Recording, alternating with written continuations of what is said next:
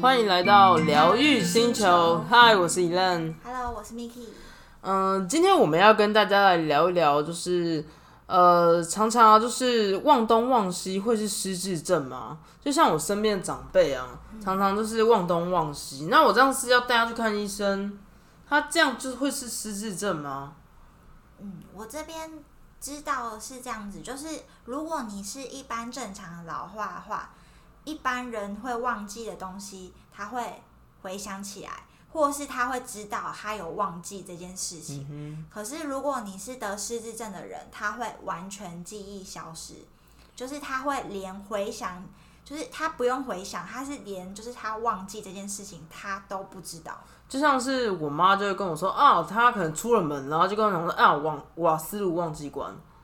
但是如果像是真的失智症的人呢？就是他们是连那个瓦斯炉有开都不知道，然后可能我发我发现我妈忘记关了，然后你你跟他讲说，哎，你怎么瓦斯没有关？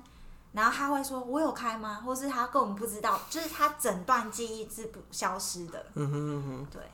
然后像如果说得失智症的人啊，他们可能会就是暴瘦或是暴胖。因为他们会觉得说，哎，我今天早上没有吃饭啊，他可能已经吃过了，然后他就是认为他他忘记他有吃饭，然后你跟他说你有吃，他就说我没有啊，他整个忘记，所以他会一直不断的 repeat 同样的事情，因为他压根就是没有这个记忆，嗯嗯对。然后如果你用就是电脑的电脑的那个语言或是硬体来讲的话，其实人的那个记忆就像是。你电脑的记忆体或像 USB 一样，就是储存储存档案、储存记忆的一个空间。那如果说你今天是正常的人，你的照理说你的记忆记忆体应该是可以提取你以前旧的档案，然后也可以新增新的档案进去。但是得失智症的人，他们是没有办法很快速的提取。以前在他 USB 里面的档案，然后同时他也没有办法储存新的记忆进去，就是他的 USB 已满了，没有办法再储存更新的东西。哎，那那个档案是在的吗？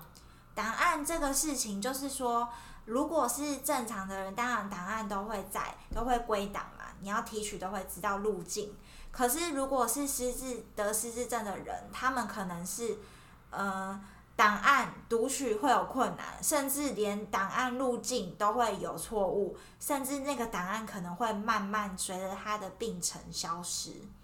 所以它整个 USB 就会慢慢的变成就是没有了。那那如果说像是你说无法读取的话，那如果说我带他去看医生啊，那吃药是不是可以改善？嗯，现在目前失智症来讲，它是没有办法治愈的病。如果你用就是去大家去看医生，就是不像一般感冒吃药或是什么就会好，它是它是只要一旦被医生确诊了之后，他的病情就是会逐逐渐下降，一直到就是他都没有自主能力，就是可能到很末期这样子，他这个病就是没有办法。呃，会治愈的。他如果说吃药啊，或是有一些非药物治疗的活动，这些都是只能帮助他抑制他的病情。对对对，比较慢变差这样子。对，延缓他那个退化速度。然后这边有提到说，就是除了吃药之外，还有一个非药物治疗。我觉得这个很重要，因为很多人如果生病，就以为说就是只有靠吃药就可以都慢慢就变好这样子。然后，但是非药物治疗的部分就是很重要，因为它必须要搭配药吃药来进行。因为，呃，失智症这个病，它其实是认知的障碍，就是它大脑有一个认知的功能，它是已经失去了这个认知的功能。所以，你如果用非药物治疗做搭配的话，可以就是促促进它的认知的功能的循环。那你说非药物治疗是什么样子的？嗯，非药物治疗目前有很多种，然后我有带我妈去过的非药物治疗呢，就是有像园艺治疗啊，还有艺术治疗，还有芳香疗法，然后还有有最多就是职能治疗，好多元哦。对，然后甚至还有一些光照治疗，就是要出去晒太阳。然后这一些治疗都是可以帮助刺激他大脑的认知功能，像比如说你你是芳香疗法好了，你就可以有闻嗅觉这边的刺激。然后如果你是园艺治疗，要种花种草，这些就是可以促进到它的触感，甚至它的五感体验，它可能视觉也有被刺激到。然后艺术的话就不用说，就是你要。必须要动手画，然后可能有颜色，就让他有在动脑这样子。对，颜色色彩学其实好像也是一门学问，然后它可以刺激到你各种感官。对，然后像绿色就是什么最平静，可以让你最平心情最平静。然后还有一些就是光照啊，就是你一定要就是不要让它一直待在家里，都要出去晒太阳。对，这些都是之后啊，我们会在。呃，不同级，然后再针对某一些治非药物治疗来跟大家就是说明更详细这样。嗯，哎，那前面提到那失智症，所以就只有记忆这个部分吗？没有没有，不不不，失智症呢，它就是不是只有单一一种疾病，它其实是综合了一个所就是一群症状症状的组合，就是像什么什么症候群这样子，它的症状就是是一个综合体。它不会只有某一个记忆力减退这么单纯而已，它其实还会影响到其他的功能，比如说像是语言，它会有障碍。像嗯，举例来讲，像我妈的话，她就是有时候她连讲讲话都是她没有办法去指说，比如说这是我的杯子，她连杯子这个字可能都会提取上会有困难。然后她在看到某一些事物或是水果。他可能知道那个东西，但是他却对他却提取不出来那个名字，甚至会讲错，就是会讲到类似的东西的名字。然后，甚至他如果在他写自己的名字的时候签名啊，他会忘记他要他要怎么写，或是他会忘记他的名字，就是还要想一下，就是他的语言这个功能可能就会慢慢衰退。然后阅读跟写呃写作的功能就不用讲了，因为。因为写作就像写日记啊，或什么，你都要造句。那他现在可能是连造一个完整的句子，有主词、动词啊，什么什么，这些都都已经没有办法，就是讲一个完整的句子。然后目前阅读的功能我们正在加强，因为阅读的话要多练习，对，就是要是他最后可能会退化的最后的一个关卡，所以我们现在正在就是让他可以多练习、多讲话。然后多朗读这样子，然后像他除了记忆之外，还有空间感，他也会丧失，就是时空背景他会整个错乱，所以才会提到上一集有提到走失，就是他可能连现在他是谁，然后他在哪里，然后跟现在的那个地点啊时时空他都会错乱，他会回到过去。所以常常很多就是那个呃失智走失的例子，嗯，就是跟这个很有缘很有关系啊，空间感。对，尤其是他有可能还会回到小时候，他的他的，因为刚刚有提到记忆体嘛，他新的记忆没有办法储存进去，然后嗯，你你那个越后面的记忆。比如说，他结婚后的记忆是比他小时候记忆更晚储存的，那更晚储存的这一段会提越来越快就会消失。哦，是哦，所以以前的事情记得比较清楚。对，反而是小时候事情，就是长久的记忆那一块，他会记得更清楚。对，然后他他在他在就是当他都没有。概念的时候，他会把可能把以前小时候的那一段拿出来，嗯哼，所以他会常常回到小时候的时空背景，对，这就是很明显时空计空间感的错乱，对，然后再来就是还有他计算的能力，像嗯失智症它有一个叫做失智筛选的量表，那这个量表呢，他会问一些问题，比如说像一百减七。呃，减三等于多少？然后再减三，然后再减三，或是一百减七等于多少？就是它会有一个问题，但是就是要训练你它你的计算能力。那这个的话很容易就是会随着你的病程就慢慢的就是检就是一开始检查的时候可能还 OK，可是到后面几次可能就是越来越退化这样。对，而且他可能一直问说减多少减多少，那你可能连题混乱题目对题目都忘记了，就整个就是混乱。嗯然后再来就是他本人的判断力也会下下滑。嗯像失智症的人啊，像我妈来讲的话，她是过马路她都不看红绿灯的。对我之前有遇到，有点吓到，她就冲过去了。完全就是自己的自己觉认定这样子，嗯哼嗯哼他已经就是没有一些规范跟什么可以就是限制到他这样子。嗯然后另外就是判断的部分，它还有一些称谓辈分都会混乱，比如嗯。说像他有时候会知道我是我是谁，他知道我的名字。可是嗯他却回答不出说我是他女儿，他可能会认为说我是他妹妹，嗯或是我是我是他朋友，就是就是他那个称谓跟辈分都会混乱，甚至有时候连人都会就是搞错，嗯所以这就是未来就是之后进程就是那个病程越来越严重，就会就会更认不出来，嗯嗯，就整个整个还有抽象思考能力也会影响。比如说我妈，她就是现在看镜子的时候，她没有办法去抽象想说这是一种反射的功能，就是嗯。自然现象，她已经没有办法去思考这种抽象的概念，她会认为镜子里面的人是另外两个人，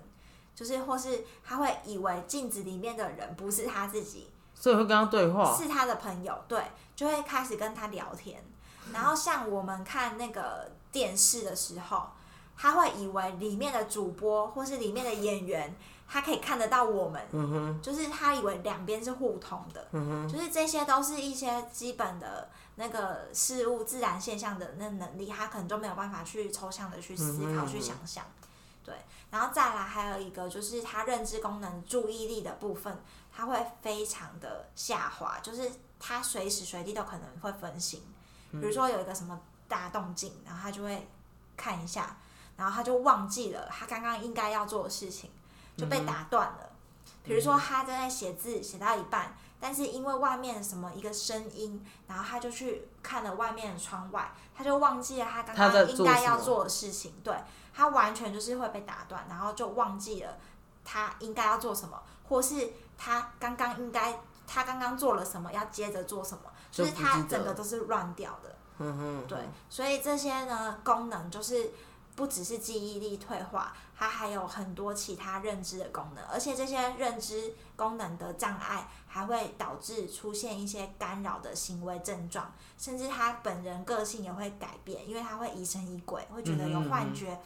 有听觉，有一些妄想，嗯哼那这些症状呢，严重呢就会影响到，尤其是他的家人，还有他自己的日常生活啊，对日常生活的能力，然后还有跟人际人际关系的能力，这些都是都会一定会被影响的。嗯哼。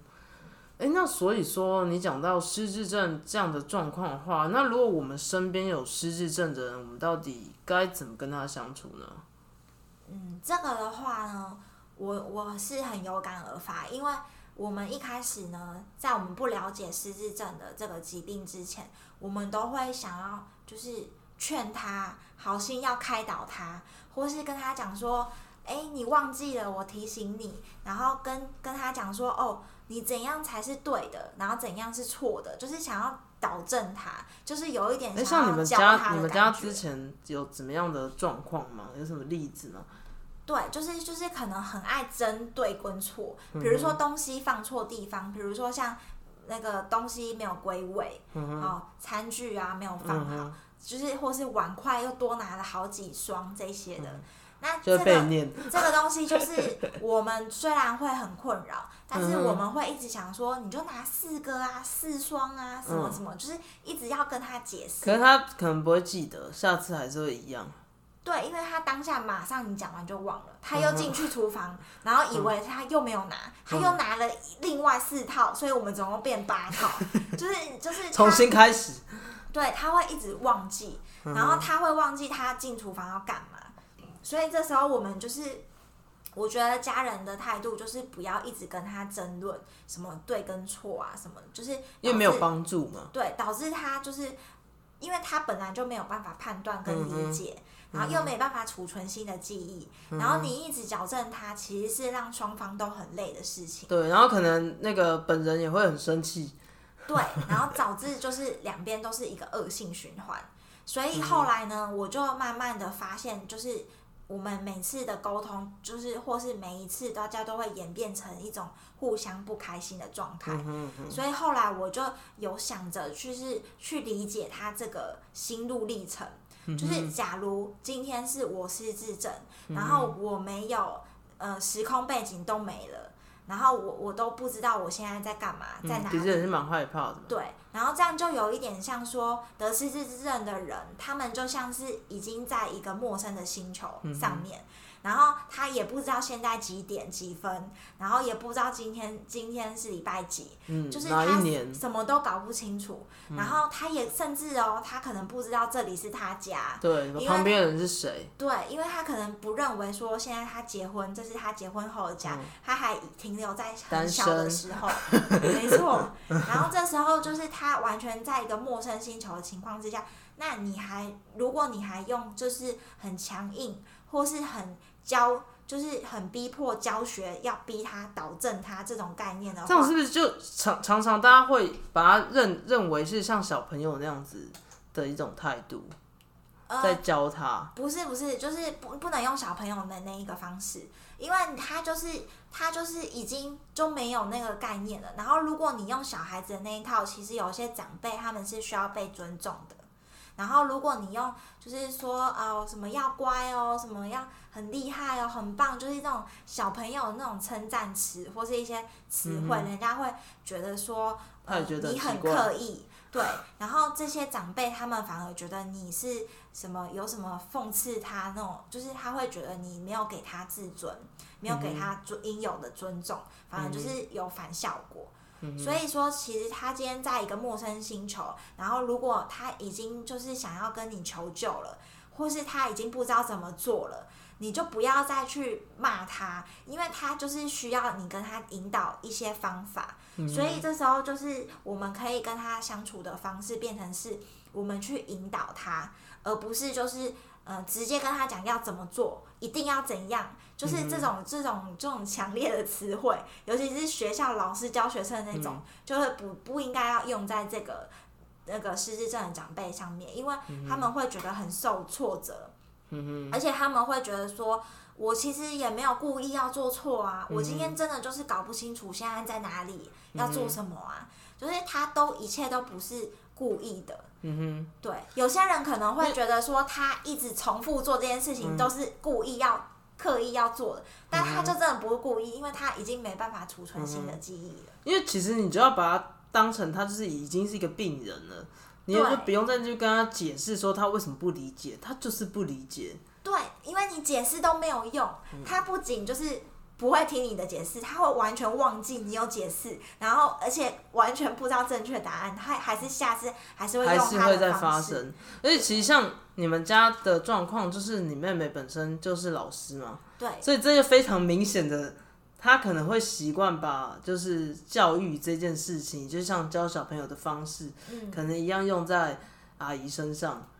对，有可能，因为这个东西就是有些人根深蒂固嘛，对，他就会觉得说，呃，一定事情会有一个黑白要分明，有一个是非对错。可是当你是面对一个得失证人，其实就是你就要是用那些灰色地带来去取代，而且你就是。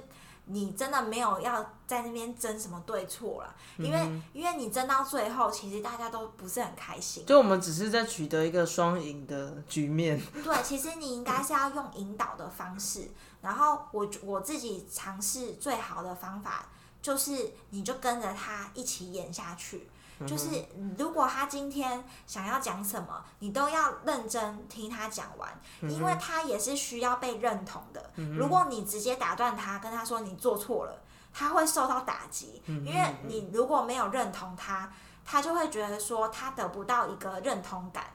他就会更更受挫折，他反而他反而会更不敢讲话，甚至说他不敢行动。那这样会造成更可怕的效果，就是他这个退化疾病会更更快严重。对，因为他如果更不敢跟别人互动，甚至就是不敢出门，那你的话就是会封闭。所以反而是，就像你就是要常常带他去做一些非药物的治疗，这对他也是可以不断的刺激他的脑部这样。对，就是很重要，是他要维持他原本社交互动，因为你跟别人互动啊，你跟不同人就会有不同的刺激。嗯哼。因为每个人就是或是不同的脸孔，他就会对他本身大脑的认知就会不一样，他就会又又可能就是原本的讯号啊，储存档案的那个讯号原本很弱了，然后你又用一些。方法或是非药物治疗的方式，你就会再次的刺激它。然后，如果你常常刺激这个讯号，它可能就会知道说，哎，今天要画画，今天就是有一些色彩，或是它就会这个部分它就会被启动，然后它就会觉得这是一个很棒的循环，它可能就会愿意去再去接接触这件事情。就是在接受一些新的东西，因为如果你没有接受新事物的话，你的大脑就没有办法退化越来越严重，对，你就没有办法活化。嗯哼，然后所以我们要做的事情就是跟着他，就是引导他演下去。然后你演的时候要越演越自然。自从自从成为那个失智症那个家属之后，就变得很锻炼演技。对，就是你真的要真的像演员一样，而且你反应啊什么各方面，真的就是要非常快。嗯，因为他可能随时会把你认成，比如说妹妹。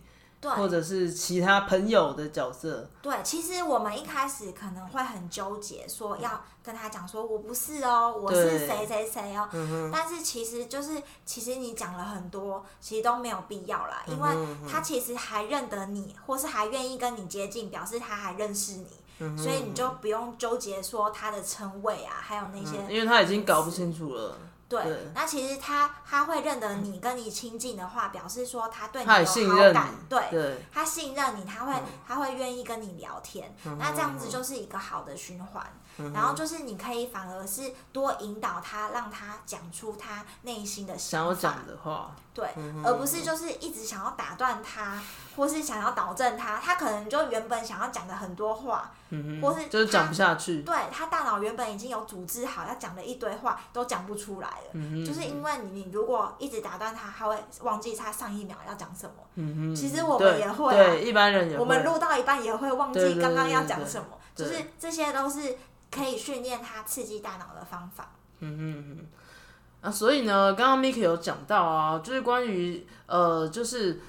呃，失智症患者他这种呃陌生星球的这种心态呢，也就是我们今天呃做这个 podcast，我们就叫疗愈星球的一个起点。那今天呢，我们就是带大家来认识失智症，希望有把大家的迷思疑惑都解开。然后疗愈星球，我们下次见，拜拜。